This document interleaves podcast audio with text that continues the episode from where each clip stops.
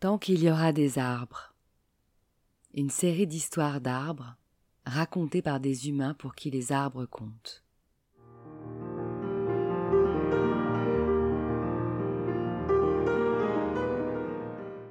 Un patchwork de voyages en enfance ou dans le monde qui justifie qu'au-delà de leurs bienfaits naturels scientifiquement prouvés, les arbres sont nos complices de vie et doivent rester les témoins de nos existences.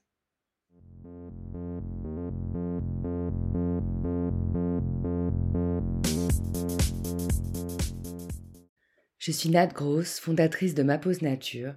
Je guide des bains de forêt et des ateliers végétaux créatifs. J'aime fédérer autour de mes passions et créer du lien. D'une petite graine plantée, un terreau s'est formé, et naturellement un réseau racinaire a vu le jour. Un arbre de parole et d'écoute est né, et pour nourrir mon arbre, j'ai récolté des vocaux, encore et encore.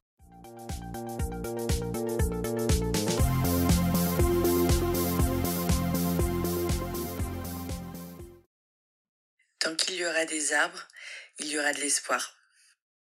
Je suis Maïua, je suis née en 1977 à Paris, où je vis encore, et euh, je réalise des films et je suis en train d'écrire un livre.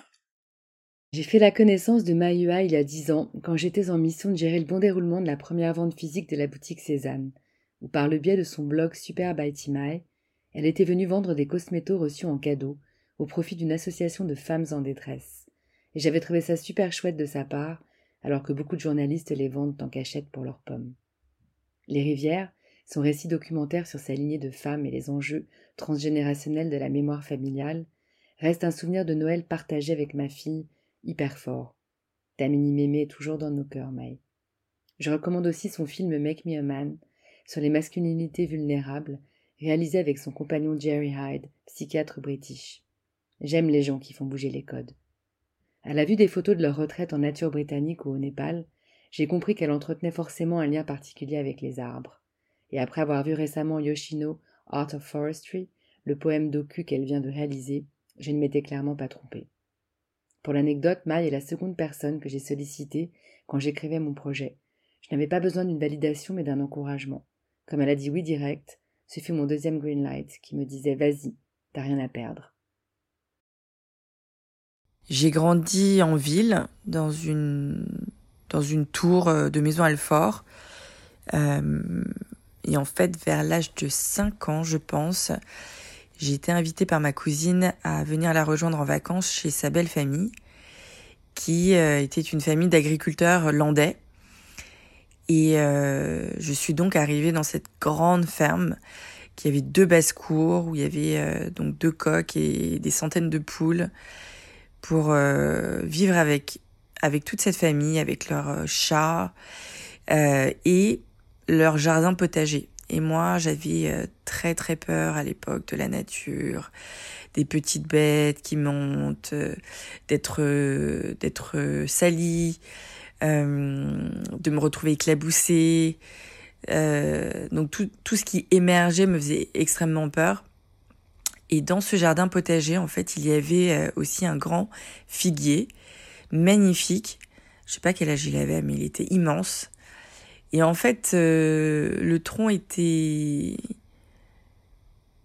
était tendre en fait. Euh, je, pouvais euh, monter dans l'arbre assez facilement. Et donc j'y ai passé des heures et des heures.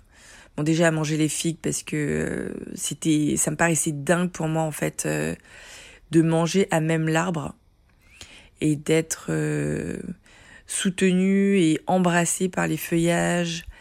C'était, je trouvais ça vraiment incroyable. Et donc ça a été euh, une première expérience euh, magnifique en fait euh, et consciente avec la nature et les arbres. Alors bien sûr, ce figuier, il, en quelque sorte, il ne m'a jamais quitté, que je m'en rappelle encore aujourd'hui, 40 ans plus tard. Euh, la figue est devenue un de mes fruits préférés. Je me rends compte aujourd'hui que mon parfum euh, est, un parfum à base de figues et de feuillage de figues. Euh, mais surtout, je pense que ça a été une initiation pour moi sur l'abondance et la beauté de la nature et sur et sur le plus grand que moi quoi. Quelque chose euh,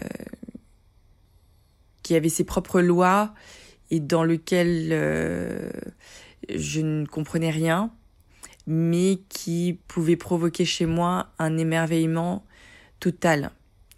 Et donc c'est ça a été une rencontre importante cet arbre. Merci Mai pour ce partage d'anecdotes d'enfance, moments de construction intime, et pour Yoshino, un lieu où les vies végétales, animales, humaines et spirituelles cohabitent en harmonie.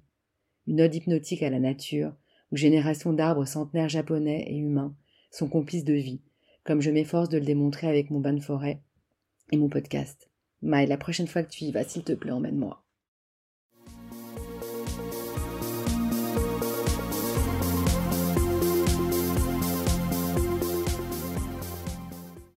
Cet arbre social continuera sa croissance tant qu'il y aura des messages pour l'enrichir et le faire vivre.